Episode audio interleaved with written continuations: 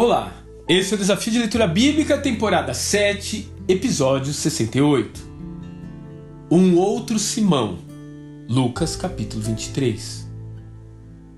Após Pilatos ordenar oficialmente a morte dos condenados, um grupamento de quatro soldados sob o comando de um centurião bem familiarizado com o rito da crucificação seriam os responsáveis por cumprir os passos que conduziriam os condenados até suas respectivas mortes, que por sinal precisava acontecer antes do sol se pôr, devido ao grande sábado que se aproximava.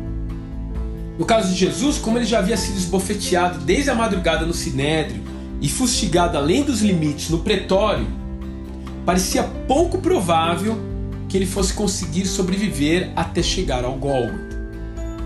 Nesse momento, porém, um estrangeiro que provavelmente havia vindo a Jerusalém para participar das celebrações envolvido nessa situação.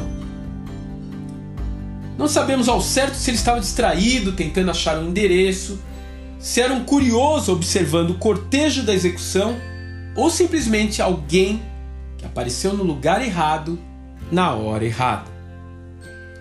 O fato é que ele fez algo que nenhum outro discípulo pôde fazer ele levou a cruz de Cristo. Na falta de um Simão Pedro, surge um Simão Sirineu. Na falta de discípulos que amavam caminhar ao lado do Mestre, surge um desconhecido que deve ter odiado a humilhante tarefa de carregar uma cruz ao seu lado. Jesus já não tinha mais condições de conversar, tampouco de anunciar-lhe o reino de Deus. Mas o fato é que ele estava ali, lado a lado com Simão, a última pessoa com quem ele caminhou. Ao chegar no local da crucificação, o primeiro ímpeto daquele ajudante deve ter sido sair daquela situação o mais rápido possível. Porém, provavelmente não antes dele também ser impactado por aquela cena. O Evangelho de Marcos fala o nome de seus filhos, Alexandre e Rufus. Marcos capítulo 15, verso 21.